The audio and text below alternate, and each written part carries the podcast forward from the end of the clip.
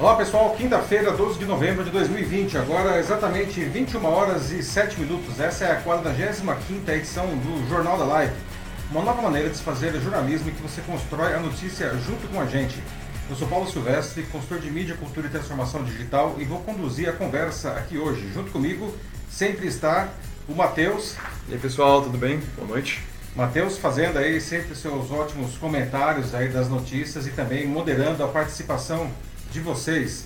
Lembrando que, para quem não conhece o Jornal da Live, é muito fácil participar, não basta você, é, enquanto nós damos as notícias aqui, vocês deixam seus comentários, o que vocês acham disso, ah, aqui na, na, na, no post do, da live, certo? Que está acontecendo ao vivo no LinkedIn. E aí o Matheus vai selecionando os comentários né? e a gente vai construindo, gente vai conversando em cima da notícia. Né? O Jornal Live acontece sempre ao vivo no LinkedIn a partir das 21 horas das quintas-feiras, não, e ele fica também disponível depois em vídeo no próprio LinkedIn, mas também no YouTube, no Facebook e como podcast no meu canal O Macaco Elétrico nas diferentes plataformas de uh, podcast. Muito bem, pessoal, esses são os assuntos que nós vamos debater hoje, tá? Bolsonaro deflagrou mais um capítulo da infame guerra da vacina, né? comemorando a suspensão de testes da vacina Sinovac Butantan depois do suicídio de um voluntário. Não? Disse ainda que devemos deixar de ser um país de maricas, na palavra dele, né? e enfrentar o vírus de peito aberto também, nas palavras dele. Mas dizer que ganhou mais uma também nas palavras dele, não se sabe exatamente a que ele se referia. Né? Já a população perde de novo ao ver que seus interesses básicos nem muito depois dos objetivos pessoais do mandatário. Né? Por que, que essa briguinha infantil continua? Né? E o que a gente pode fazer para se proteger dos seus efeitos? Se já não bastasse o Brasil até agora ser um dos poucos países uh, que não reconheceu a vitória de, de Joe Biden na campanha presidencial dos Estados Unidos, na terça Bolsonaro ameaçou uma inusitada guerra contra a maior potência militar do mundo. Não? Por que, que ele fez isso? E o que o Brasil perde com esses comportamentos todos? Enquanto isso, o Amapá continua quase inteiro às escuras, devido à explosão de um transformador há 10 dias.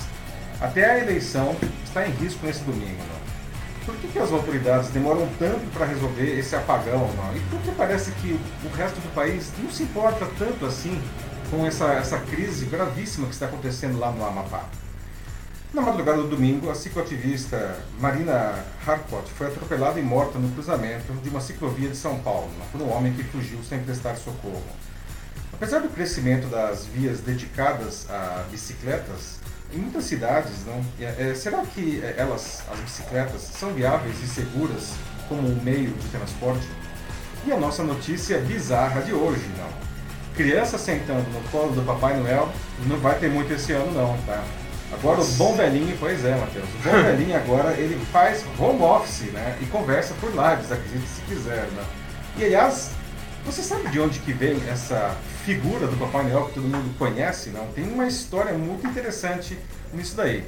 Bom, pessoal, então vamos começar aqui agora a 45 edição do Jornal da Live, não? Como eu já disse, vamos falar, né? Bolsonaro deflagrou mais um capítulo da infame guerra da vacina, comemorando a suspensão dos testes da vacina Sinovac Butantan depois do suicídio de um voluntário aqui no Brasil, não? Disse ainda que devemos deixar de ser um país de maricas né, e enfrentar o vírus de peito aberto. Vale dizer que a Anvisa já autorizou a retomada dos testes da vacina Sinovac pelo Butantan, porque o argumento usado para a interrupção ele era furado. Né? Afinal, a morte do voluntário não tinha nada a ver com, com a candidata à vacina. Ele, infelizmente, se suicidou. Né? E aí eu queria começar a fazer as perguntas aqui para vocês. Você acha que a Anvisa finalmente se tornou um instrumento político nessa guerra da vacina, né, entre o Bolsonaro e o governador de São Paulo, João Dória? Né? A vacina chinesa do Dória, como o Bolsonaro a chama, é um risco para a população brasileira, como ele, ele, ele afirma? Não? Você vai tomar, aliás, essa vacina e qualquer outra vacina contra a Covid-19, quando elas estiverem disponíveis, você vai tomar essa vacina? Não? O, o Bolsonaro ele disse ainda numa live, não, é, na terça-feira, né, que com a interrupção do, do, teste da vacina pelo suicídio de um cidadão, ele ganhou mais uma, não sei dizer exatamente. É, antes de continuar, só eu vi aqui um comentário do Joseph Domingos dizendo que o som está ecoando um pouco. Tem que dar uma olhada nisso? Não sei, o som, vamos ver aqui no microfone, que às vezes, pessoal, vamos sei, é, pode ser só uma questão aí de uh, da plataforma, tá? e a gente não tem muito controle sobre isso daí, não. Bom, a gente vai seguir em frente. Vamos seguir então. em frente, e aí se o negócio estiver muito ruim, a gente vê o que a gente faz. né? Isso. Vamos, Vamos porque uma vez isso já aconteceu também Sim, e, sim. e era um problema da, da plataforma, mas vamos lá. Não? Bom, o Bolsonaro, disse, o Bolsonaro disse na live né, que a interrupção do teste da vacina pelo suicídio, né, que com isso ele ganhou mais uma, não, sem dizer exatamente o que, que ele ganhou. Não. E aí eu queria dizer, você acha que essa briguinha infantil aí escancara que o Bolsonaro não, ele coloca seus interesses pessoais e eleitoreiros à frente da saúde da população? E o que a gente pode fazer para se proteger desses efeitos? Não? E essa história que ele disse que a gente tem que, ser um, tem que parar de ser um país de maricas, né? O que vocês acham dessa declaração? Não? E dá para enfrentar a Covid-19 de peito aberto, não? como está comandando aí os seus seguidores? Não? Ah, depois de oito meses de pandemia, os brasileiros já aprenderam, deveriam ter aprendido, que não podem contar com a empatia do Bolsonaro em relação ao sofrimento causado pela Covid-19. Né? Bolsonaro demonstrou várias vezes que coloca seus objetivos políticos e os devaneios negacionistas à frente da saúde da população. Em ocasiões anteriores, não, tratando dos testes com a vacina Coronavac, o presidente deu declarações que levantaram dúvidas sobre a possibilidade de determinar a Anvisa algum tipo de boicote simplesmente porque o medicamento é desenvolvido pelo renomado Instituto Butantan, que é comandado pela sua nêmesis João Dória. né? A agência sempre negou interferência política, mas os acontecimentos dessa semana levantaram sérias suspeitas. Afinal, a morte de um voluntário de 32 anos que causou a suspensão das pesquisas da Coronavac não foi relacionada com os testes, nem, nem com a Covid. É, foi um caso de suicídio. Aliás, isso foi registrado ah, dessa maneira no boletim de ocorrência na Polícia Civil. Além disso, a Anvisa anunciou a suspensão dos testes na mídia, antes mesmo de tratar do caso com o próprio Butantan, que foi pego de surpresa. Só que aí, diante da gritaria generalizada que atingiu até a comunidade internacional e da evidente pataquada, não, a Anvisa autorizou a retomada dos testes. Mas o tempo entre uma decisão e outra foi suficiente para o Bolsonaro vir a público destilar o seu veneno. Né? Em uma live ele disse, abre aspas, morte, invalidez, anomalia. Essa é a vacina que o Dória quer obrigar todos os paulistanos a tomar. Mais uma vez, Jair Bolsonaro ganha, fecha aspas. Antes de continuar, de novo, aqui tem algumas pessoas, de novo, reclamando do, do áudio com eco. A Mariângela, por exemplo, falou que tá com áudio 100% aqui, tá, tá bem. Mas o José Antônio Maluf de Cavalho disse que tá aí com eco, então... É, pessoal, pode ser alguma coisa da plataforma mesmo, não sei É, se porque tá se algumas totalmente- pessoas estão com o áudio bom, não pode ser um problema de geração aqui, não. Deve ser um problema realmente aí... É, o Fabrício disse que tá bom também. É, a minha sugestão para o pessoal que estiver com o áudio aí gerando eco, deve ser realmente um problema da plataforma. É, eu peço que saiam da live e entrem de novo, por favor, que aí possivelmente o problema vai ser resolvido. Eu lamento, mas é, infelizmente a gente não tem como controlar aí a plataforma, não. Sim. Enfim, continuando aqui. Então depois ele disse mais uma vez o Bolsonaro ganha, não? Ele comemorou essa interrupção da vacina que está mais perto de ser liberada a população, como se tivesse marcado um gol, então. Isso em um momento em que uma segunda onda é esperada, exemplo do que está sendo visto aí na Europa e nos Estados Unidos do outro negacionista, Donald Trump e do Bolsonaro. né? Nenhuma referência ao voluntário que morreu, como aliás nenhuma referência aos mais de 162 mil mortos pela Covid-19 no país. Não? Só que não satisfeito, né, no dia seguinte, Bolsonaro disse em uma cerimônia no próprio Palácio do Planalto, abre aspas, tudo agora é pandemia, tem que acabar com esse negócio, pô. Lamento os mortos, lamento. Todos nós vamos morrer um dia.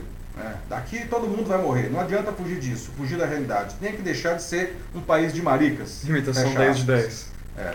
E aí continua ainda, né? Abre aspas novamente.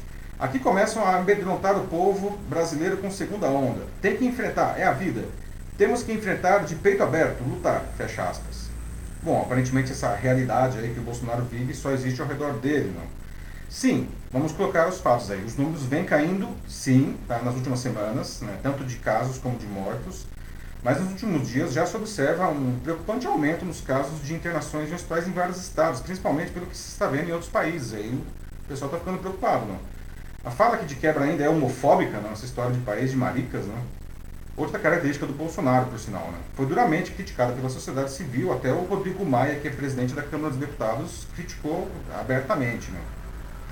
Bom, depois disso tudo, o Butantan disse que o cronograma da Coronavac será mantido. Enquanto isso, participando do seu primeiro evento após se recuperar justamente da Covid-19, o ministro da Saúde, Eduardo Pazuello, não fez nenhuma referência no discurso aos dois focos de atenção da pasta nos últimos dias, justamente essa birra do Bolsonaro contra a Coronavac e aos problemas no sistema utilizado para informar os casos e óbitos causados pelo novo coronavírus, o que tem ajudado a derrubar os números de óbitos e de casos no Brasil. Bom, pessoal, então vamos lá ao debate. Né? Vamos lá, a Anvisa se tornou um instrumento político nessa guerra da vacina, não? Você vai tomar a Coronavac ou qualquer outra vacina contra a Covid-19 quando ela estiver disponível? Essa guerra da vacina escancara não, que o Bolsonaro coloca os seus interesses na frente, enfim, dos interesses da população ou não tem nada a ver? E, e dá para enfrentar o, o Covid-19 de peito aberto, né, como ele está comandando aí os seguidores, né? E por fim, né, mas não menos importante, essa história de que a gente tem que parar de ser um país de maricas, né? O que exatamente isso significa? Então, ó, damos aí início ao nosso debate. Matheus, como está aí, pessoal?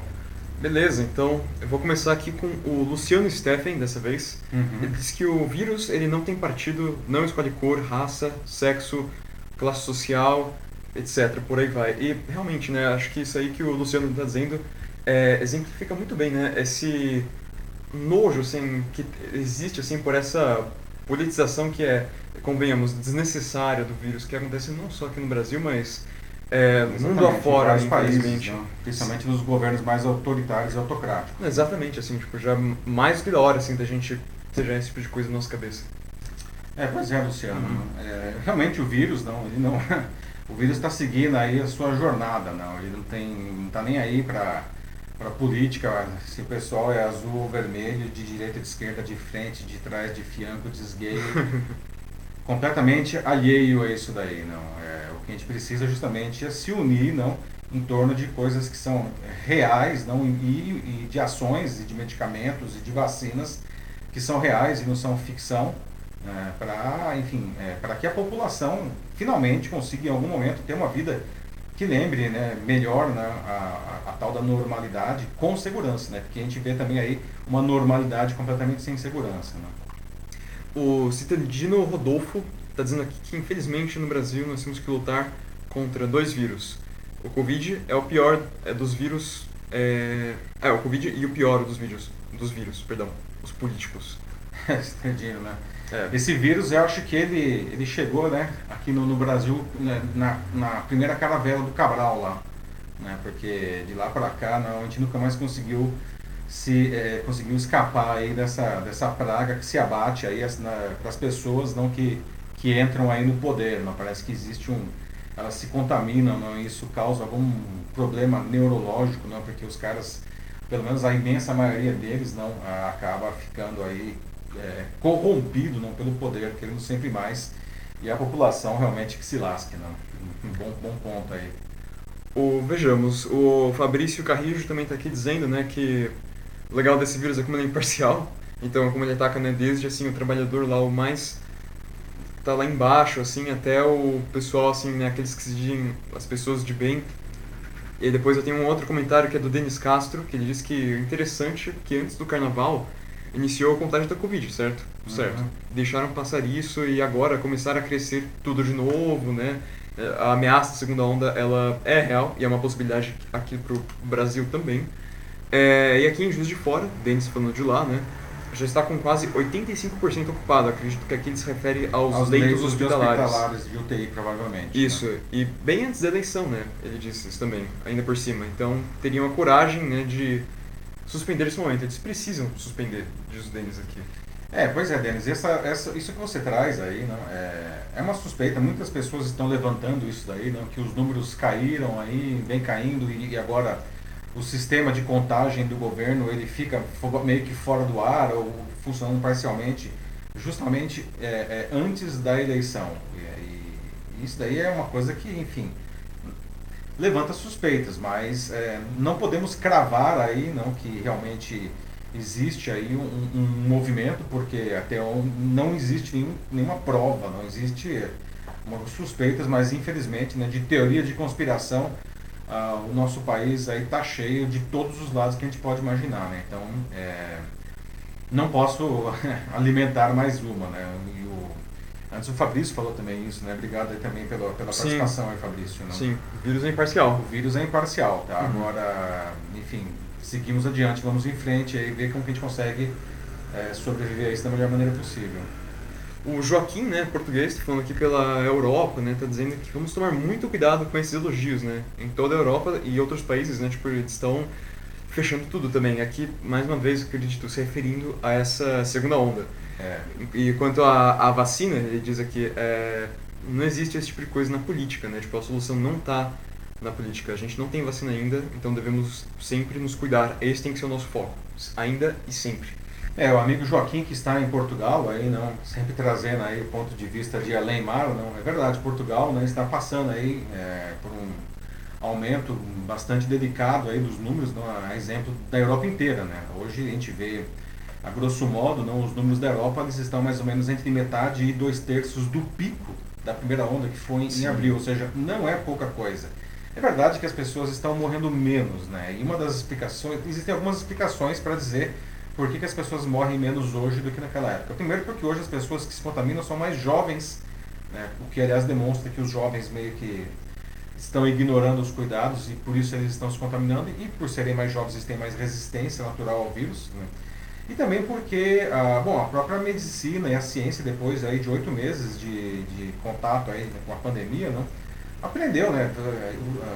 As práticas, as técnicas vão melhorando, né? Então também a, a, a medicina e a ciência aí, né, em geral, estão mais eficientes, mas os números estão aí e são inequívocos, né? tanto na Europa quanto nos Estados Unidos. Ontem, por exemplo, morreram 1.080 pessoas só nos Estados Unidos, não? mais de 100 mil novos casos. Não? É um negócio muito, muito realmente preocupante. A Maria Angela de Camargo diz aqui, né, é, um pensamento que ela tem tido em alguns momentos, pelo que ela compartilha conosco aqui. Ela diz que né, esses sujeitos, referindo ao presidente Bolsonaro, ela diz que é verdade que precisamos discutir maneiras de combater as ações que decorrem dessas falas, falas né, negacionistas, contra a ciência, mas não haveria uma maneira de cancelá-lo. É, ela diz que gostou. É uma pergunta? É uma pergunta. E, Maria, é, muito cuidado com isso é. também, assim, por, por mais que é, você possa discordar de várias coisas que o Bolsonaro diz e nós mesmos aqui discordamos de várias das, das falas dele. É, isso é uma coisa que tem que ficar bem claro aqui para todo mundo. O cancelamento nunca é a resposta. Ninguém pode de ser abaixado. Esse tipo de nível, de, de nenhum dos lados. Né? Exatamente. É bom deixar isso bem claro aqui. Uh, desse jeito assim você só vai estar gerando mais conflito, mais guerra e mais desentendimento entre as duas partes diferentes, né? E todos os envolvidos.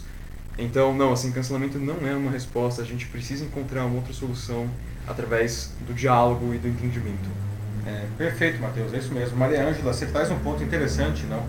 É, é, super preocupante, não? Essas falas que o Bolsonaro profere aí, dia sim, dia também, não? É, só pioram justamente esse ambiente de animosidade do país, dividindo ainda mais as pessoas, né? Se você não está comigo, você está contra mim, logo você merece ser calado, silenciado eliminado, se possível, não? E, e, isso é uma coisa que não ajuda absolutamente ninguém além dele mesmo, né? Então, é, é, nós não podemos entrar nessa daí, não. Se você não concorda com ele, ah, se você concorda com ele, por favor, não entre nisso, porque esse não é um caminho. Né? Eu acho que todo mundo tem direito a acreditar no que quiser, mas a gente sempre precisa ouvir o outro lado.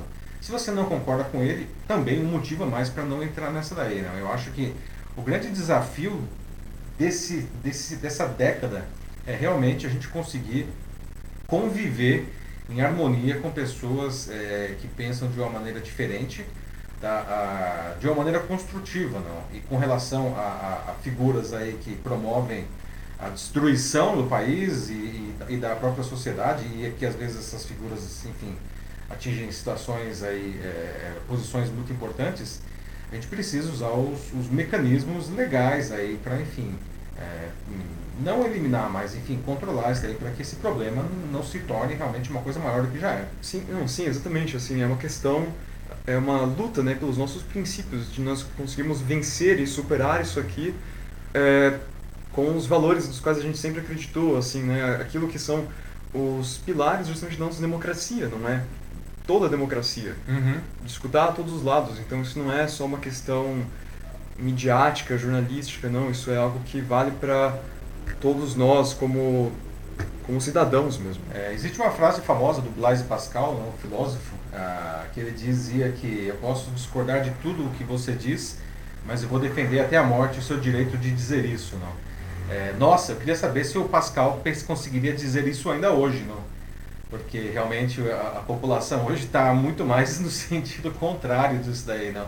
Mas é um ensinamento aí que o Pascal é, deixou, né? Será que ele consegue? Bom, é, voltando aqui, né, a gente deu uma leve devagada, mas vamos lá. É, o Luciano voltou aqui e ele fala de um assunto que já pega um pouco, assim, um, uma pauta aqui que a gente vai falar em breve, né, que é sobre eleição, né? Ele pergunta, será que a pandemia não deixará grande parte dos eleitores em casa? Uma grande incógnita. É, pois é, o, o Luciano, né? Ah, é uma boa pergunta, é uma grande pergunta mesmo, né? Ah, porque o, o, não se sabe, né? Muita gente aí está com medo, né? É, Luciano, muita gente aí está com medo de, de votar agora no domingo, não? porque afinal de contas, é, em muitos casos, não, a, o, local de votação ele tem aglomerações, não, e aí o pessoal fala, nossa, vou deixar de votar porque eu tenho medo do Covid-19. Algumas pessoas já falam, ah, nossa, é por isso que eles não estão mostrando os números, porque senão as pessoas deixam de votar. É, Claro que no final das contas, né, aqui no Brasil o voto é obrigatório, mas a, a multa por não votar é pouco mais de três reais, então muita gente está realmente cogitando seriamente não votar por conta disso né, e pagar a multa depois. Né? Lembrando que se você não votar e não, just, e não é, é, regularizar o seu título por três turnos seguidos, o seu título é cancelado. Então, cuidado com isso daí. Tá? É, mas voltando à pergunta aí, tá? É, eu acho que assim, é, é, é, é um risco? É, tá? A gente precisa, é, mas a gente precisa votar.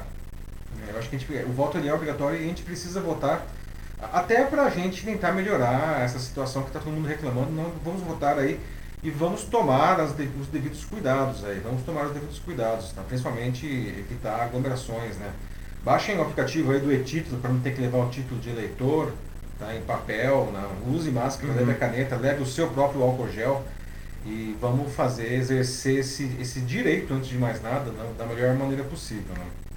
É, antes da gente seguir em frente também, eu queria fazer um adendo que, com um comentário anterior da Maria Ângela de Camargo, ela acabou de colocar aqui né, de que talvez ela não tenha sido feliz na colocação, então ela pede desculpas, mas não precisa se preocupar, Maria, é para isso que a gente está aqui mesmo. E ela pergunta se a gente assistiu o Jornal da Cultura, porque eu fui e reli o comentário dela e ela disse que gostou do tratamento que eles deram pro para a fala mais recente dele, em que parece que eles não, não esticaram muito, não prolongaram no, no assunto, entende? Uhum. Eles não deram muito Entendi, palco. E aí eu concordo, aí eu uhum. acho que uhum. isso é uma boa ideia, assim. Bom, Maria Ângela, como o Matheus já disse, não precisa pedir desculpa, ninguém precisa pedir desculpa, porque aqui o debate é aberto e construtivo. E, e eu, eu conheço você, Maria Ângela, e eu sei que você jamais diria alguma coisa que fosse uma, uma aberração, muito pelo contrário. Né? É, mas é, eu entendi o seu ponto agora. Aliás, isso foi por coincidência ou não. Né? Eu acho que é, hoje em dia está difícil as coincidências, é tudo algoritmo de relevância. Foi o tema do meu vídeo de segunda aqui no LinkedIn mesmo e também meu artigo publicado ontem. Eu estava mencionando a, a, a, a, decisão das principais TVs americanas de interromperem no meio a fala do Trump quando ele estava dizendo as mentiras de que a eleição tinha sido roubada, blá blá. Eles foram lá e cortaram a fala dele para restabelecer os fatos, né? ou seja, é, é, os jornalistas aí, eles, eles assumiram né, o seu papel de, de busca da verdade, porque o que ele estava dizendo era, era, claramente uma mentira, não eles sabiam que era uma mentira, eles, enfim, explicaram o que ele estava falando, mas não deram palco para o maluco, entendeu? E explicaram a situação, por que, que lá, afinal de contas, era uma mentira. Então eu entendo agora o que você quer dizer, talvez a gente não deva dar palco aí né, para coisas do tipo, isso aqui é um país de maricas, porque é um, uma loucura, esse, para dizer o mínimo, esse, esse comentário. É, e talvez se a gente fica falando muito disso daí, é, é, a gente está só aumentando aí esse, a fervura desse, desse caldo de ódio. Aí, Entendi o seu ponto e é um ponto muito interessante do qual eu concordo. Temos tempo para um último comentário rápido? Temos mais um último comentário. Beleza, então eu tenho aqui um da Veralice Oliveira.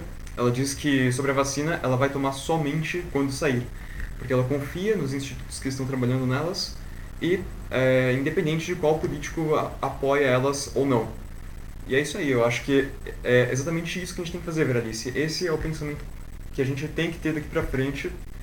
Isso aqui é uma questão de saúde. É, isso não é uma questão política, isso né? não é uma questão política, gente. Gente, é, vale lembrar que a maioria das vacinas do mundo, se não todas, tem, usam insumos vindos da China, tá? Então essa história de falar o vírus chinês, a vacina chinesa, isso daí é uma completa desinformação, tá? É, não interessa de onde a vacina veio. Vale dizer que também essa vacina da Sinovac, apesar de ser uma patente chinesa, essa patente vai ser compartilhada e ela depois vai ser produzida aqui no Brasil mesmo pelo Butantan, que é um instituto renomado aí com mais de 100 anos de, de história de sucesso no combate das mais diferentes doenças, aí produção de remédios, de soros e de vacinas, né? Então, é, concordo com a Vera Alice, não, não interessa qual é a origem, qual é o país da vacina. Se a vacina foi conduzida, foi produzida seguindo critérios rigorosos aí, é, e essa é o caso da Sinovac, é o caso da AstraZeneca, é o caso da Pfizer, é o caso da Janssen. Sim. Tantas vacinas aí que estão, nós temos aí uma meia dúzia de vacinas que são candidatas a vacinas que estão super avançadas, tá? Essas vacinas todas seguem um, um bom critério. Né? A única que está meio esquisita é a Sputnik V lá da China, perdão, da, da Rússia. Rússia. É, é que a, a, própria comunidade científica internacional fala com vocês não seguiram o, o, o procedimento. Né? É, mas aí mais uma vez, né? É. é. estranho, não por uma questão política ou ideológica, mas por uma questão científica. Questão né? científica, eles não seguiram corretamente os procedimentos. Não é porque, é. ah, porque eles são russos, então eles não são confiáveis. Não. É, muito pelo contrário, pode vir de onde for, entendeu? É, se a vacina foi bem produzida e bem testada, vamos que vamos e a gente precisa se imunizar. Vamos lá? Vamos para o próximo tema aí? Vamos lá, pessoal. Olha, no nosso próximo debate, continuamos com loucuras de Brasília, isso é verdade. Né? Bom, se já não bastasse o Brasil até agora ser um dos poucos países do mundo que não reconheceu a vitória do Joe Biden na campanha presidencial dos Estados Unidos, não?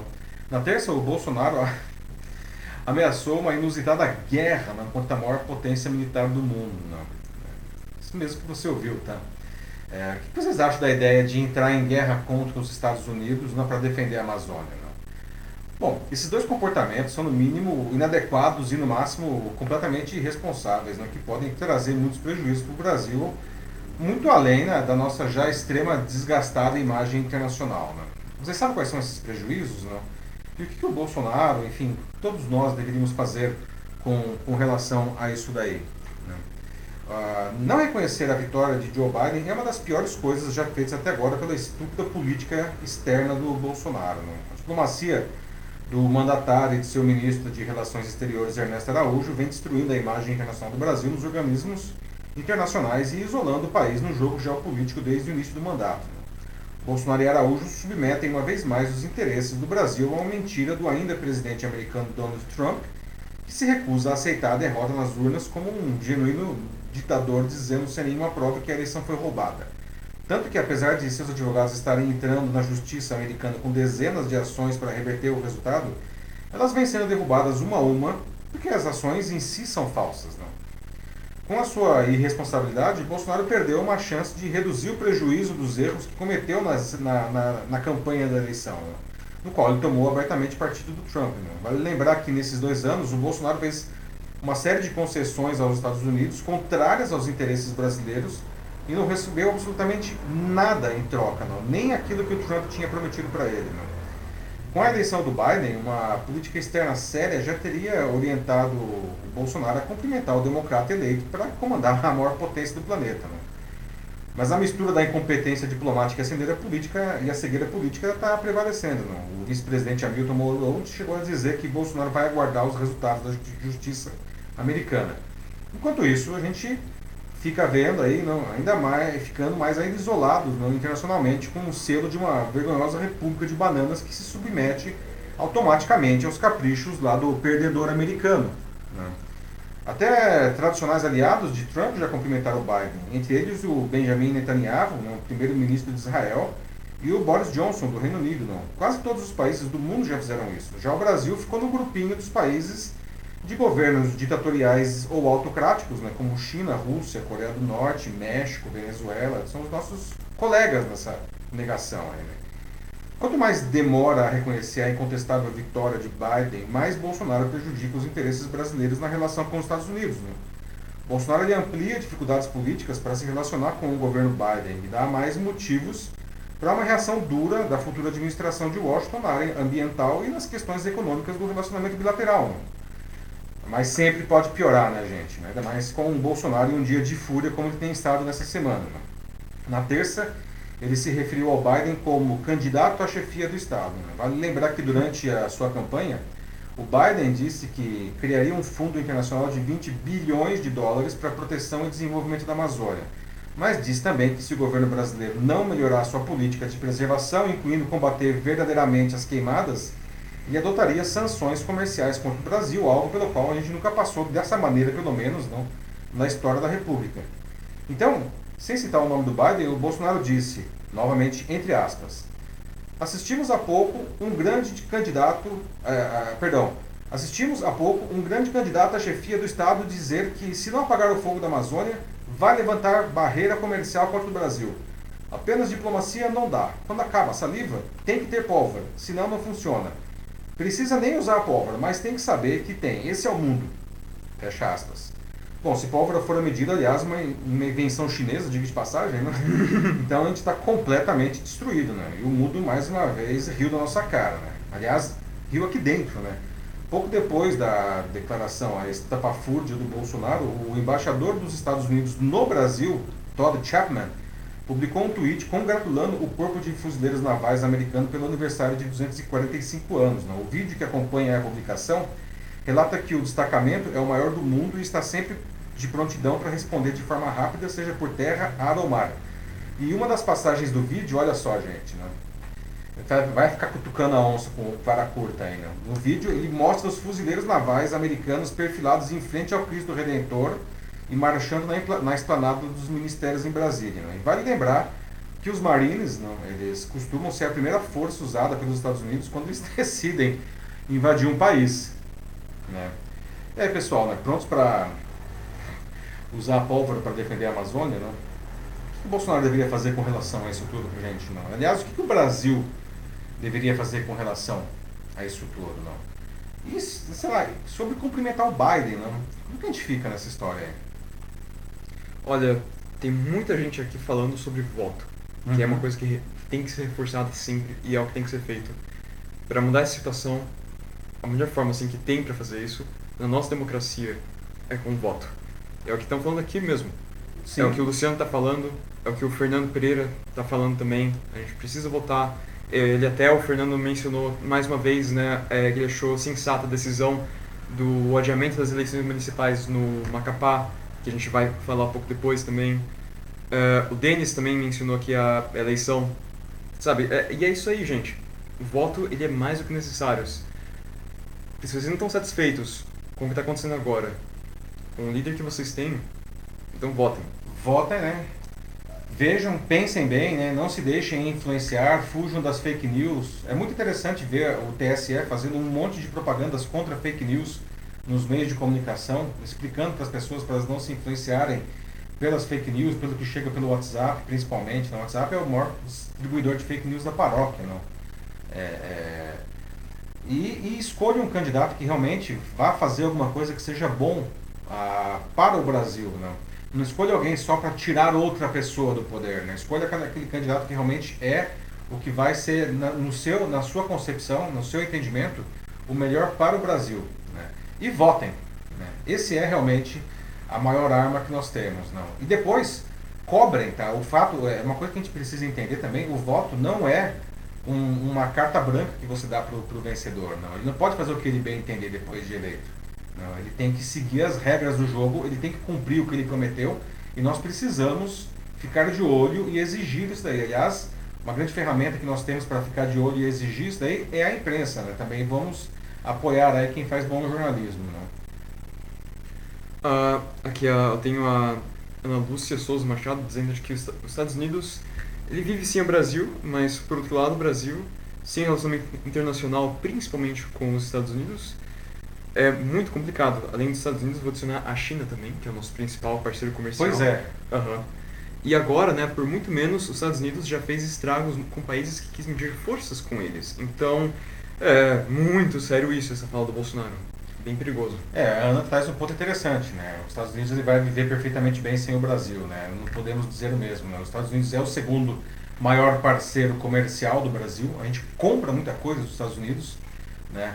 E o primeiro lugar, aí, o primeiro parceiro comercial dos Estados do Brasil é a China, que aliás a gente já está se fazendo bastante força para estragar a relação com a China. Né? Vale dizer que além de ser a maior balança comercial né, é, com a China, é, ela é, favor, é, francamente favorável ao Brasil. Ou seja, a China compra muito mais coisa de nós do que nós compramos da China. Né? Então, é, já estamos estragando com a China, agora vamos estragar também com os Estados Unidos. Né? Daqui a pouco a gente vai fazer comércio com quem? Né? Sim. o Denis também dá um exemplo histórico aqui, né? Que tem aquela frase, né? E até é uma teoria do Nietzsche, que é do eterno retorno. Uhum. E aqui o Denis fala, né? Vocês lembram da, das Malvinas? A Argentina com, a, com o Reino Unido? Lá atrás? Lembra o é. que aconteceu? Lembra qual foi o resultado é, disso? Ali foi um caso bizarro, né? Uhum. Lá foi o último suspiro do, dos ditadores militares da, da Argentina aí nos anos 70, 80, não quando o negócio lá já estava ladeira abaixo, não, eles tentaram criar um factoide para ver se a população se aliava a eles. É interessante o Denis se lembrar disso daí. Né? E eles achavam que, na verdade, a Inglaterra não ia dar muita bola. Né? Ah, pô, os caras lá, deixa os argentinos ficar com aquele pedaço de pedra lá no meio do, do, do Atlântico Sul, lá no lado deles. Bom, não foi bem o que aconteceu. A Margaret Thatcher não curtiu nada, nada, nada. A Margaret Thatcher, que na época ela era a primeira ministra britânica, não e mandou lá a esquadra britânica vir aqui para as Malvinas, ou as Falklands, como é o nome é, oficial das ilhas né, do lado inglês, não? e chutar o traseiro dos invasores. Não? E, tanto que isso daí culminou com a caída de vez aí, né, da, dos militares na, na Argentina. Não? Eles foram humilhados, não foi um negócio ridículo assim, o que aconteceu lá, esse conflito ah, na, nas Malvinas entre o Reino Unido e a e a, Argentina. Né? A Elisângela do Camargo Santos também coloca aqui um longo comentário em que ela também diz de que essa picuinha agora né, do Bolsonaro, assim, de querer ficar cutucando o Biden também não vai dar em nada. Isso não vai ser bom para nós brasileiros de forma alguma. E acho que isso só mostra né, como ele realmente não está. É, não se importa tanto assim com a gente como, como parece para alguns. E tem aqui também o Joaquim, que, é, mais uma vez, e ele até é, chega a comparar esse, essa conversa, né, a fala do Bolsonaro com um papo de boteco, nós podemos dizer. fala de boteco. Ele fala assim mesmo, a gente tem que pesqui é, agora a gente tem que fazer o melhor possível é, para conter né, e melhorar essa situação da Amazônia, como a gente, aliás, já deveria estar fazendo. Já deveria estar fazendo tempo. e não por pressão externa, não. É, não, então, é, é que tá, então ele fala, tipo, essa fala de boteco é, não dá para o povo brasileiro e não vai ajudar em nada, assim. É, o Bolsonaro ele fala isso daí, não é para ele fala isso para quem gosta de ouvir isso daí, né? Para base mais ideológica dele, não. Vale lembrar também, não, que essa semana, não, duas coisas aí muito ruins aí tiraram, segundo aí o pessoal próximo é, a ele que é, disse que duas coisas aconteceram, tiraram ele do eixo, né? Uma delas foi justamente a derrota do Trump e a outra foi a denúncia contra o filho dele, Flávio Bolsonaro, né, pelo esquema das rachadinhas lá no Rio de Janeiro. Então, essas duas coisas realmente deixaram ele aí num, num dia de fúria, não? E aí, a, a, enfim, qualquer controle que ele tivesse parece que foi por terra, não? Sim. É, mas aí as falas da Elisângela e do, e do Joaquim muito, muito adequadas, e é isso mesmo, né? Vamos pro próximo? Vamos pro próximo assunto, pessoal? Finalmente é, chegamos no Macapá, que tá todo mundo falando é, aqui. Pois é, o Amapá, Macapá, não, que aliás foi uma sugestão do Fernando também, não, lembrando que a, as pautas também vocês podem sugerir, não? E o Amapá continua quase inteiro às escuras, não? Nesse nosso próximo debate a gente vai conversar sobre esse apagão, né? Ah, em 13 dos 16 municípios do, do Amapá, inclusive a capital Macapá, né? E olha que isso aconteceu faz 10 dias, gente, né? e ainda não se sabe quando tudo voltará ao normal plenamente. Né? Até a eleição do Estado, né, nesse domingo, é, foi colocada em risco. Né? E aí perguntas, né? por que, que as autoridades demoram tanto, afinal de contas, para resolver esse apagão? Né? Você já percebeu que parece que o resto do país é, não dá tanta bola, ainda está dando tanta bola para esse problema que está atingindo dramaticamente cerca de 700 mil brasileiros, que é a população dessa área atingida? Será que esses brasileiros são brasileiros de segunda categoria? Eles não merecem mais empenho do governo para resolver essa crise terrível? Ou, ou, não merecem mais a nossa empatia aqui de quem está tá fora do, desse negócio aí, não? O problema ele aconteceu por causa da explosão de um transformador, esse que vocês veem aí, na subestação que recebe energia para todo o Amapá. Vem, essa energia vem por uma linha única, linha de transmissão lá do Amazonas. Né? E a explosão inutilizou também um outro transformador do lado. Né? Tinha um terceiro e último transformador no, do Estado, né? que é usado para emergências como essa, mas que já está sem funcionar para reparos há quase um ano. Sugestivo, né? Após quatro dias de apagão total, desde, desde domingo, cerca de 90% da população do estado vive um precário rodízio de fornecimento de energia elétrica. Os moradores eles tentam adaptar a rotina para enfrentar períodos de até 12 horas sem luz. Não? Sem energia elétrica, vários outros serviços deixam de funcionar também. Não? As pessoas estão sem água, sem internet, por exemplo. Qualquer coisa que dependa de refrigeração está estragando ou já estragou, inclusive, alimentos. Na cidade de Tartarugalzinho, as vacinas tiveram que ser estocadas no freezer de um açougue, né, que, porque esse açougue tem um gerador de diesel. Então essas, essas vacinas já teriam sido estragadas. Não? Como que você se sentiria não? Se, se isso tivesse, a, a, estivesse acontecendo com você? Não? A, a apesar dessa situação dramática, né, demorou três dias para o Brasil perceber o risco do caos social lá no, no Amapá. Não. Aí na imagem vocês veem uma, uma parcial da capital Macapá. Né. O Socorro ele fez mais cor nas redes sociais do que em Brasília. Não. O governo federal montou um gabinete de crise, né, mas muito pouco se viu dos ministros, além de uma ou outra fala vazia, como de costume. Não.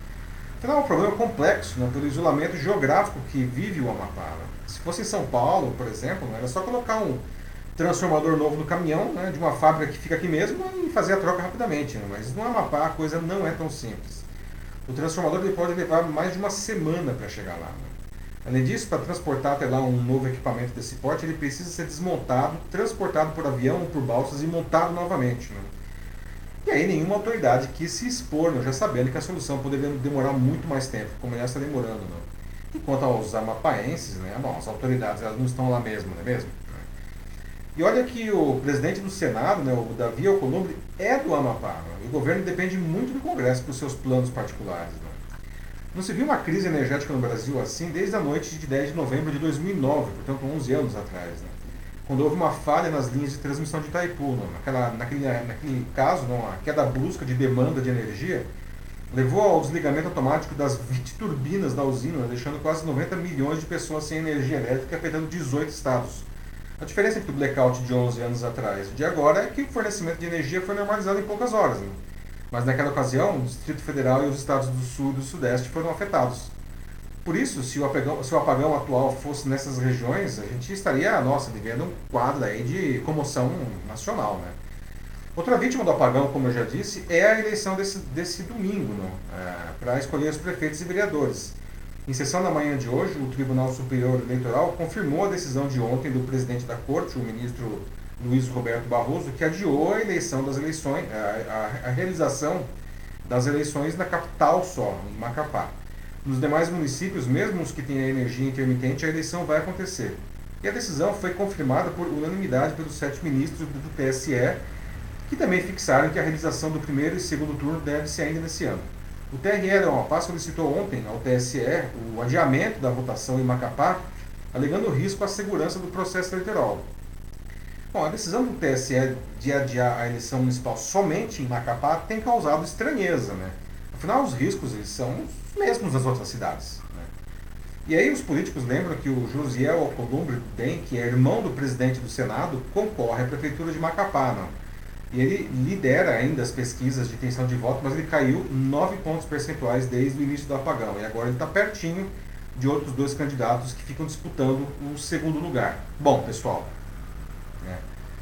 o apagão é menos importante só porque acontece no Macapá, em, em perdão, no, no Amapá? Não. O que vocês acham da decisão de adiar a eleição apenas em Macapá? Não. Será que esse, os, os amapaenses, enfim, eles são brasileiros de segunda categoria, por que, que eles, por que, que esse negócio não foi resolvido ainda? É só uma questão técnica? Né? E por que, que ninguém está falando mais disso daí? É, é um caso terrível, né? Imagina você ficar 10 dias sem energia, sem água, sem internet, né? E tantas coisas, não? E aí? E aí, Matheus, como estamos? Vamos lá. Então, é, antes eu só queria voltar aqui um pouco para pegar esse comentário do Bendis que é engraçado aqui. Ele diz que ele quer ver se vai ter algum episódio dos Simpsons sobre algum impasse do Brasil com os Estados Unidos. Porque aí, se tiver, né? Vocês já sabem, né? Se o Simpsons fala, é porque é, vai, vai acontecer. acontecer. o Simpsons prevê essas coisas. É, pois Exato. É. O oráculo. Sim. Ah, bom, mas Vamos lá. Questões do Amapá. Questões do Amapá. Joaquim começa aqui dizendo que é mais uma privatização é, que deu errado, pois deram concessão para quem não tinha perfil de geração de negócios. Não é como dar concessão de um boteco. O Joaquim tá falando muito de boteco hoje. Joaquim, fala de boteco Você tá no boteco aí?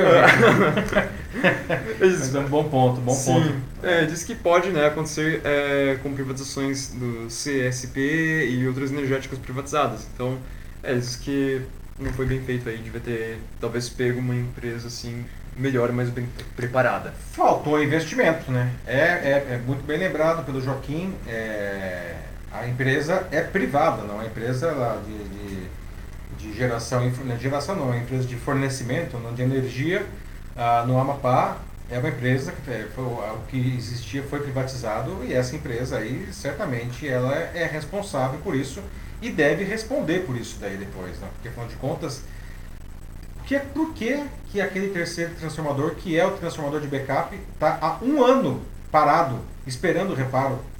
Ora as bolas, não é o transformador de reparo? Se ele tivesse reparado, se ele tivesse. é, o, não é o transformador de, de backup, não, se ele tivesse reparado, se ele tivesse pronto para funcionar, nada disso teria acontecido. Sim. Bom ponto, Joaquim. Sim, não, gente, é que tá, né? É legal também pensar nisso, né? Só porque é privatizado e não é do governo, não quer dizer que é bom. E, e- e vice-versa é, também, né? Exato, não quer também. dizer que é privatizado, que é privatizado que, que seja ruim, né? Eu acho que assim, Uhum. o que é bom e o que é ruim depende da eficiência de, de- do gestor e, e do responsável, da empresa, né? Sim, por isso seja ela pública averiguar. ou privada. Exatamente.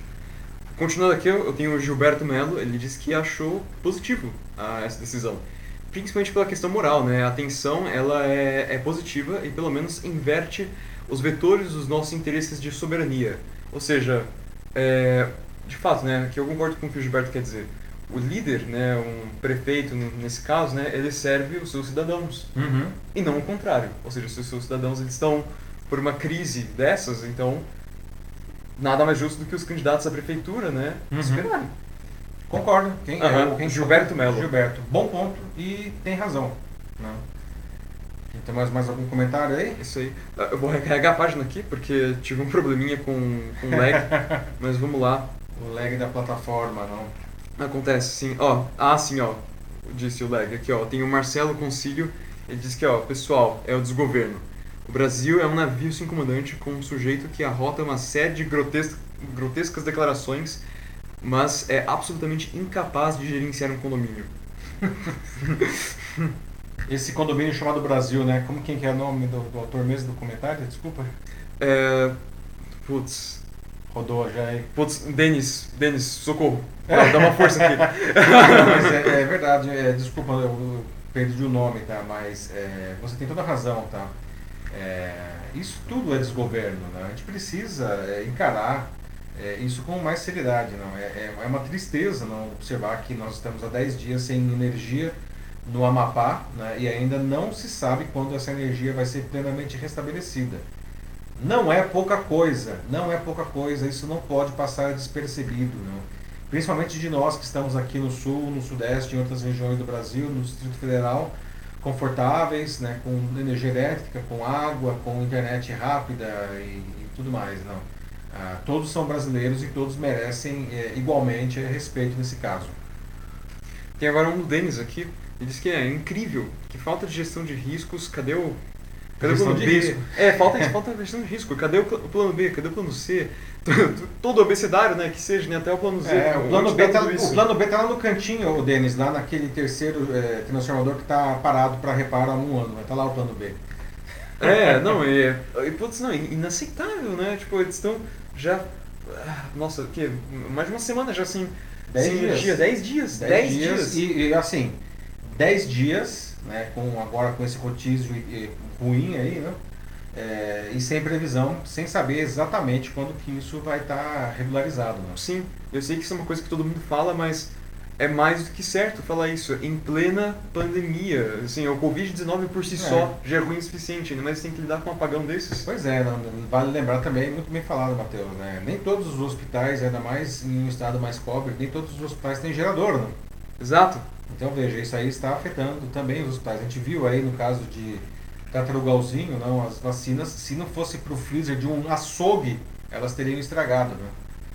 Porque o açougue era uma das poucas coisas na cidade que tinha um freezer e um gerador a, a, a diesel, né? É. Não, é, é que tá assim, tipo, pessoal, é, acho que a primeira forma que a gente tem para ajudar isso é compartilhando só o que aconteceu, assim, é o que a gente Exato. pode fazer aqui. Sim. Aham. não, não podemos é, achar que isso é natural, a gente tem que se posicionar, né? nem que seja para pressionar os governantes e falar isso não pode acontecer, por favor, resolvam o problema. É exatamente o que tem que ser feito agora. Por isso, o compartilhamento é super importante, assim como esses debates. Pessoal, por favor, façam isso. Todos nós temos que fazer isso. Exatamente.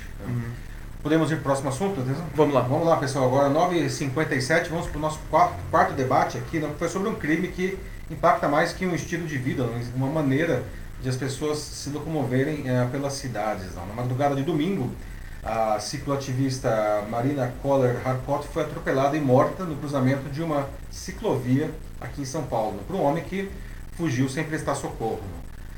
Apesar do crescimento das vias dedicadas às bicicletas né, em muitas cidades, será que elas são viáveis e seguras como uma, uma forma de transporte numa cidade grande? né? Aliás, você usa a bicicleta, né, seja sua, seja compartilhada, é, como meio de transporte no dia a dia ou como lazer, enfim, não? E que cuidados que você toma nesse caso? Você sente algum medo, algum receio quando você está na rua com a sua bicicleta? Não? Ah, e você acha que as bicicletas seriam uma alternativa interessante em tempo em que as pessoas estão com medo de usar, por exemplo, o transporte coletivo por causa do, justamente do Covid-19? não? E finalmente, o que a gente poderia fazer para melhorar a, a, enfim, a vida e a segurança dos, dos ciclistas? né? Uma ironia desse crime é que a Marina, que vocês veem aí, que era era uma, que era uma cicloativista havia pelo menos oito anos, não? ela era pesquisadora do uso das bicicletas como meio de transporte. Não? Ela era cientista social pela USP e concluiu em 2018 um, 2018 um mestrado pela Faculdade de Arquitetura e Urbanismo da USP, com a dissertação A Bicicleta e as Mulheres, Mobilidade Ativa, Gênero e Desigualdades Socioterritoriais em São Paulo. Ela também era pesquisadora colaboradora dos laboratórios do Espaço Público e Direito à Cidadania ligada à FAO. O microempresário José Maria da Costa Júnior, de 33 anos, principal suspeito de ter matado a ciclista, se entregou ah, 38 horas depois do crime. né? Ele foi indiciado ah, ah, por homicídio culposo e por fuga do local de, do acidente. né? Ao se entregar na tarde de ontem e permanecer na delegacia durante três horas apenas, ele usou seu direito de permanecer em silêncio e depois saiu pela porta da frente da delegacia acompanhado dos advogados. né? Ele foi solto porque em semanas eleitorais como essa, prisões só podem ser feitas cinco dias antes e dois dias depois do pleito, no caso de flagrante ainda. né? Ou seja, caso o microempresário tivesse se entregado até a segunda, ele poderia estar detido agora. né? Olha aí o carro, gente. O advogado do microempresário afirmou que seu cliente não parou para prestar socorro porque ele entrou em pânico na hora. Para a Polícia Civil, o suspeito assumiu o risco de matar a ciclista ao não prestar socorro. E a Marina realmente não resistiu aos ferimentos após ser atingida na Avenida Paulo VI, na altura da Rua João Moura, aqui em Pinheiros, São Paulo. Uma policial militar que estava de folga no local repassou à polícia os dados do carro, que é esse Hyundai Tucson prata que vocês veem aí, uma placa de Inconfidentes, Minas Gerais. E o carro foi encontrado no dia seguinte, não? ainda com os danos causados pelo atropelamento, como vocês podem observar ah, aí na, no para-brisa. não? A Globo News mostrou imagens do suspeito sorrindo no prédio onde ele morava depois de supostamente ter atropelado a ciclista. né? Uma das hipóteses aventadas pela Polícia Civil é que ele estava bêbado no momento do atropelamento. né? E a Polícia Civil agora procura também uma mulher que foi vista junto com o motorista na noite de domingo, porque para a polícia ela pode dar informações sobre o estado de embriaguez do motorista né, e sobre o que, que ele fez né, depois do crime. Né? Bárbaro isso aí, né, gente?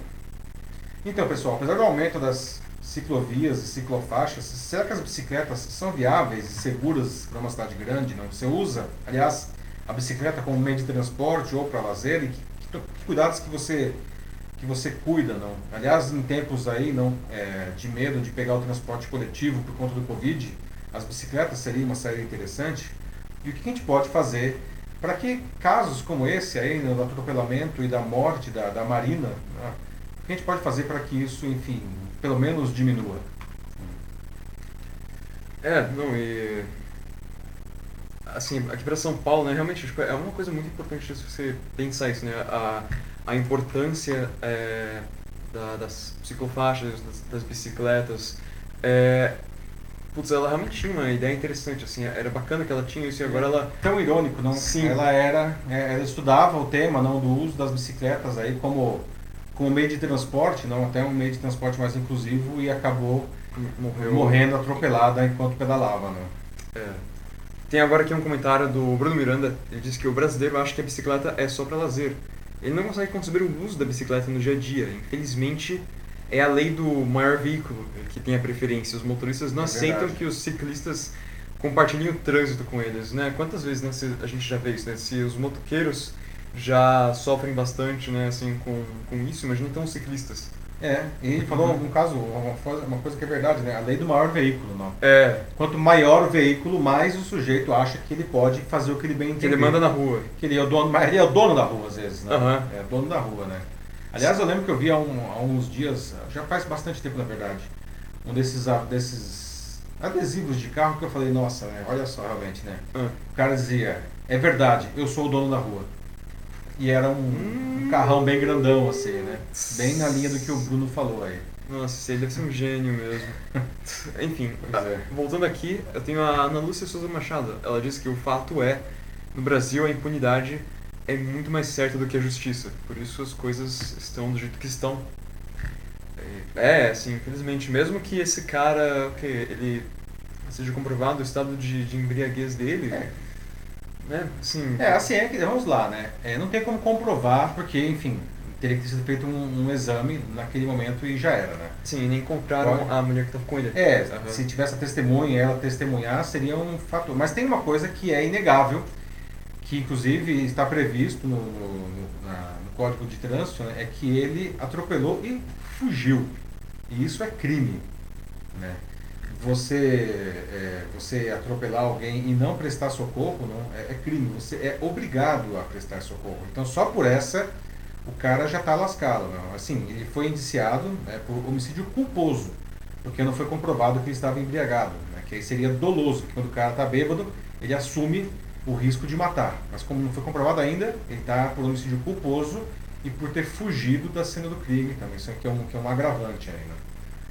Denis coloca aqui, né? O que faz a falta de educação em sociedade evoluída é outro prisma. China e Índia respeitam os seus ciclistas e têm espaço para todos. É. Então, exemplos de outros lugares aí em que isso pode dar certo. De novo aqui, ó, pessoal, não são nações perfeitas, mas eles funcionam É. nesse sentido. Sim. E olha que bicicleta é o que não falta nesses países, bem lembrado aí o deles, não? Sim, sim. E É. são países, putz, eles são BRICS também, né? Nosso, nosso grupo econômico aí. Então, É, tipo, Brasil, Rússia. Índia, China e África do Sul. Né? supostamente a gente poderia fazer o mesmo que eles. Exatamente, Então, bem lembrado, Matheus. Né? Pois é. Né? A Maria Angela de Camargo compartilha aqui, né? Muito triste, mais uma mostra de que estamos devendo muito em empatia. É, pois é. Falta muito esses dias mesmo. Civilidade, né, Maria Ângela? O buraco é bem lá embaixo. Não? A gente viu na semana passada também o caso da Mariana, né? Lá da moça. Da Mariana do- Ferreira, sim. Mariana Ferreira, não? Lá do que ela foi estuprada e não, não, não bastasse ela ter sido estuprada e o estuprador ter sido absolvido, ela ainda foi achincalhada, não? Pelo, pelo, pelo advogado não? Do, do acusado, né? Enfim. Sim, e a lei é, como o Joaquim coloca aqui agora, ela é muito branda ainda, né? Infelizmente, assim, tem aquelas pessoas que só conseguem chegar lá e parece que manipular ela, assim, de uma forma livre, assim, à vontade. Isso tem que ser reforçado, isso tem que ser mais respeitado. A, a lei, né, assim, não, eles não podem continuar dessa forma. Exatamente, tem que Joaquim. proteger os inocentes, a vida. Sim. Não. A vida é um valor inalienável, né? Nunca deveria ser relativizada, né? nunca, né? Mas infelizmente a gente sabe que a nossa sociedade a gente precisa evoluir muito mesmo. É bem, muito bem, Joaquim, né? Vamos, Vamos para o nosso último assunto, né? Eu sei que o assunto agora ficou um pouco É. pesado, mas então vamos quebrar um pouco aí a, a- a- essa tristeza, né?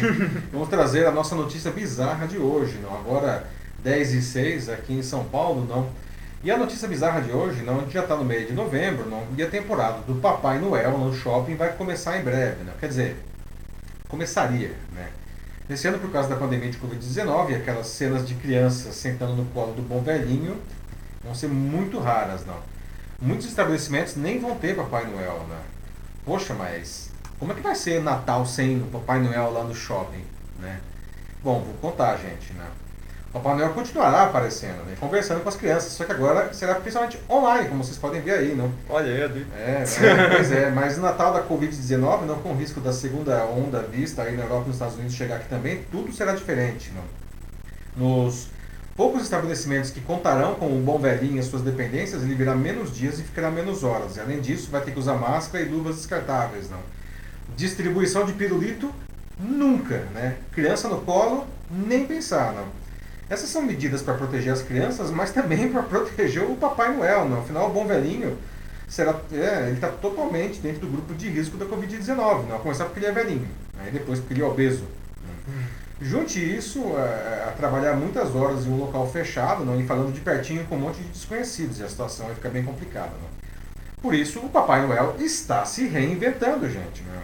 Até as escolas de Papai Noel, sim, elas existem. Né? E as empresas, nossa. é, existe escola de papel, sim, né? e é um bom negócio. Né? E tem as empresas que também agenciam esses atores para viver o papel, não, elas estão tendo que mudar. Né? Afinal, se até o ano passado eram muitos os contratos para esse trabalho sazonal, nesse ano vão ser pouquíssimos. Né? Portanto, agora essas empresas estão treinando e agenciando esses profissionais para atendimento às crianças online. Sim, o Papai Noel também faz home office, gente. Não? A, a, olha só, essa presença online já acontece em lives para muitas pessoas ou em conversas individuais, né, por ferramentas como Zoom. Alguns profissionais, Papai Noel, aí, né, mais abastados, chegaram a investir na criação de estúdios, né, como esse aí que vocês estão vendo na foto, que é do ator Carlos Doria, que é Papai Noel há 11 anos. Né? Muito legal mesmo. Né? Ó, e não é pouca coisa, além dessa decoração super bacana que ele fez aí, não, ele investiu em três câmeras e quatro operadoras de internet. Não? E nele, o Papai Noel Dória faz atendimentos ao vivo né, e também publica vídeos gravados. Não? É uma maneira de se diferenciar que ele encontrou né, e o, é, que virou né, no mercado que virou de cabeça para baixo. Não? Agora, é a mesma experiência? Claro que não, né? Mas é melhor que experiência alguma, né, gente? Não? E olha, e pode até mesmo ser bem interessante em outros aspectos. Não? Por exemplo, agora nem precisa sair de casa para falar com o Papai Noel. Né?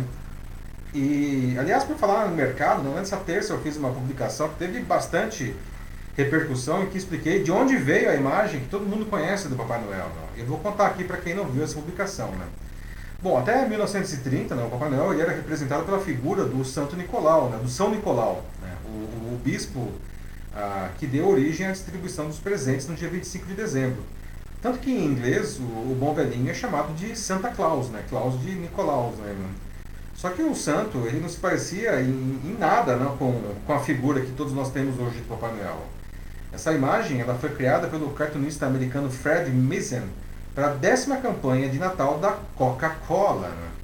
Para isso, ele desenhou um homem vestido de Papai Noel em uma loja de departamentos no meio de uma multidão bebendo um copo de Coca-Cola. E teve a incrível ideia de fazer as suas roupas em vermelho e branco, né, que são as cores da empresa, para reforçar a associação com a marca. Olha só que loucura isso. Né? No ano seguinte, outro ilustrador, o Haddon Sandblom, que assumiu a campanha, né, ele aprimorou a figura, né, inspirado no, se inspirando nos velhinhos nórdicos, porque ele era filho né, de finlandeses e de suecos. E ele criou esse homem gordo, não, afável, bochechudo, alegre, que todo mundo conhece, que é esse que vocês estão vendo aí na foto. Esse é o Papai Noel da Coca-Cola, que misturou essa imagem dos dois cartunistas. Não. Claro, ele estava vestindo com as cores da Coca-Cola. Que, aliás, veja só, né? Outra coincidência, né? Ou não. É a, a Coca-Cola está lançando nessa semana a sua centésima campanha de Natal. E adivinha só, o Papai Noel, vermelho e branco, claro, estará lá, né? Sabiam dessa daí? Olha só o poder da marca, né, gente? Os caras definiram a cor do Papai Noel. Que loucura isso daí, né? Pois é. Sabiam é. disso daí? Bom, essa eu não sabia mesmo. Quando eu vi, eu fiquei ah, impressionado, né? O Papai Noel é praticamente uma, uma figura mitológica, né? Assim, Sim. Assim, ainda mais para as crianças. E, e aí você vê e toda a forma que a gente conhece ele, né? É, ele ser do, do jeito que ele é, né? Gordão, bem, tipo, alegre. Bonachão, bonachão né? coisa. Ah, e até as roupas que ele usa, né? Roupas compridas com é, vermelho e, e, e branco. É, é uma invenção de uma equipe de, de relações públicas da Coca-Cola. Os caras mandaram muito bem, né? É. Poder da marca é isso daí, né? E essa história, que vocês bom, sabiam dessa história, mas e o que vocês acham agora do Papai Noel fazer atender as crianças por Zoom, né? Bem louco essa, essa mudança aí, tem Papai Noel tempos de Covid, né? A Ana Souza Machado pergunta pra quem que ela vai dar a cartinha dela. Ah, não vai ter mais cartinha, Ana, vai ser WhatsApp mesmo, e é bem mais rápido aí, que você É pode... verdade. Faz uma conversa toda com o Papai Noel. Pois é, Ana, agora você Aham. consegue mandar direto ali agora, né? Só não dá pra mandar os biscoitos e leite, né? É verdade, né? Fica agora o Papai Noel na nossa casa, não? Olha, é, depois tem o Joaquim, ele disse que no Center Norte parece que já estão tendo, ou já vão ter, né, é, lives com o Papai Noel, pelo que eu entendi. Então, olha só, o futuro chegou verdade. aí, pessoal. Não é verdade, Joaquim, né? Os papais, Noé- os papais noéis aí, eles estão é, atendendo as crianças de duas maneiras, né? É, atendimentos individuais através de Zoom aí, bem no esquema do que eles faziam, né? Só não pega no colo. Mas tem live, cara, o Papai Noel faz live agora, olha só, Papai Noel high-tech, não atendendo aí, né, contando histórias de Natal é, para uma multidão ao mesmo tempo. Não? Nossa, assim, imagina se o Papai Noel virasse coach também. Nossa, não. Menos. Ai, ai, ahn, ah, o Adson também tá aqui, né? Tipo, nossa, que poder, assim, que ele não fazia ideia disso. Adson também, eu compartilho isso, eu espanto, eu também não fazia ideia. E, É. o, e o Denis pergunta se a gente vai ter você é, como Papai Noel em alguma futura live. Eu? Você? Não, eu tenho que, eu preciso engordar, precisaria engordar muito e deixar a barba crescer e além do mais eu não tô tão grisalho assim ainda. Falta, não sei, Denis, daqui uns 30 anos, quem sabe, não? E aí nem sei, não vai ser mais um, aí vai ser negócio por, sei lá, holografia, né? Realidade aumentada, quem sabe. Há 30 anos, né? Dá pra mudar muita coisa mesmo. Papai Noel holográfico é uma ideia que parece interessante. É, é, né? já pensou se desse pra gente é, trazer o Papai Noel assim pra dentro de casa, numa holografia, né? Nossa. totalmente realista. né? Já tem uns experimentos de, de holografia, né? Os, os nerds de plantão talvez vão entender o que eu vou dizer agora, não. Mas tem a Hatsune Miku, né? Uhum. né? A Hatsune Miku, que é uma. uma, uma uma, uma, Vocaloid. grande- uma, uma vocaloid, mas é Isso. vocaloid o que, que é? A vocaloid é uma cantora, né, que faz um enorme sucesso lá no Japão. Ela faz shows, shows reais, as pessoas vão para o show da Hatsune Miku, só que a Hatsune Miku não existe, não. Ela é um E programa. tem- é, ela é Aham. uma holografia, ela está no palco sem existir. Tem a banda ali, não, e a Hatsune Miku toca ali e as pessoas acreditam que ela está lá, não. Não, e é, é, tipo, nossa, assim, sensação, assim, total, tipo, desde mais de 10 anos atrás isso, assim, é, sucesso. não é de hoje, né? Viva a Aham. Hatsune Miku aí. Depois procurem no Google ou no YouTube.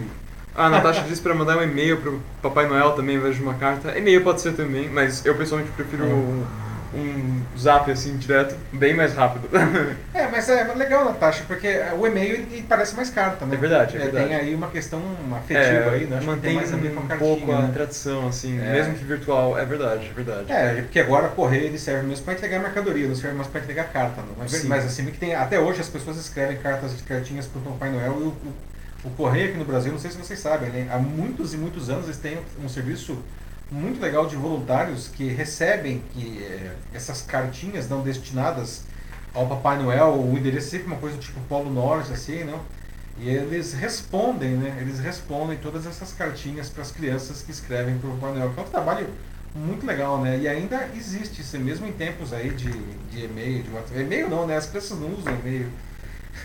Nós usamos e-mail, né? WhatsApp e por aí vai. É.